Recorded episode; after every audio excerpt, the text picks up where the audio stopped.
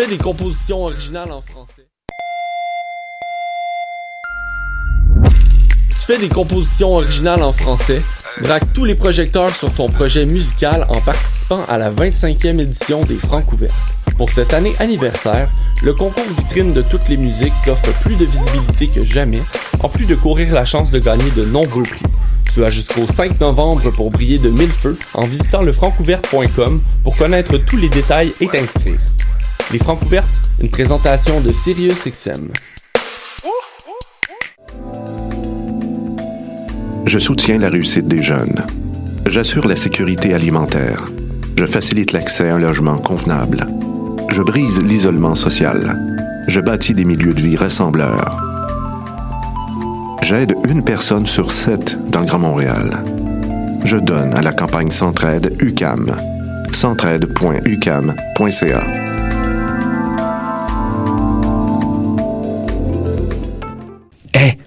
saviez que choc.ca ce n'est pas que du podcast C'est aussi 5 chaînes musicales 24 heures sur 24 pour vous accompagner partout. Rock, indie pop, hip-hop, musique francophone et musique électronique en écoute gratuite et à volonté. Pour les découvrir, rendez-vous sur le site de choc.ca sur l'onglet chaîne musicale. Hey, it's Alex from Mets, and you're listening to CHOQ Montreal.